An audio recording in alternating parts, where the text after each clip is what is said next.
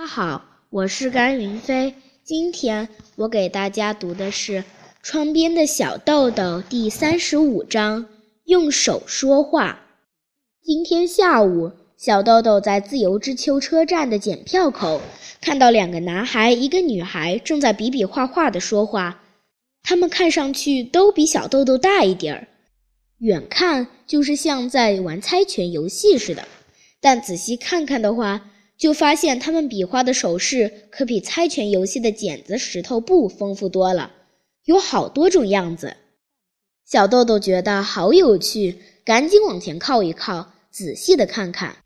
三个人虽然像是在说话，却不出声音。一个人用手比划出各种形状，另一个人看着他的手势，立刻又做出不同样子的手势。第三个人也稍微比划几下，突然。他们好像觉得非常有趣似的，发出了一点声音，接着大笑起来。小豆豆看了一会儿，明白了他们是在用手说话，不禁非常羡慕。要是我也能用手说话就好了。不过，小豆豆虽然很想加入他们的谈话，却不会用手势表示“算我一个”，行吗？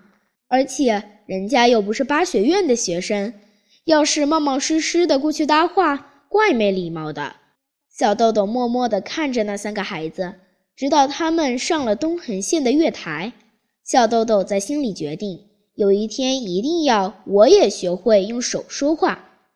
当时，小豆豆还不知道世界上有耳朵听不见的人，他也不知道，就在他每天乘坐的大井町线的终点大井町，就有一个由政府创办的聋哑学校。那几个孩子大概就是那里的学生，可是那几个孩子看着对方做手势的时候，眼睛里都洋溢着光彩。小豆豆觉得那样子美丽极了，他期待着能有一天会和他们成为朋友。谢谢大家。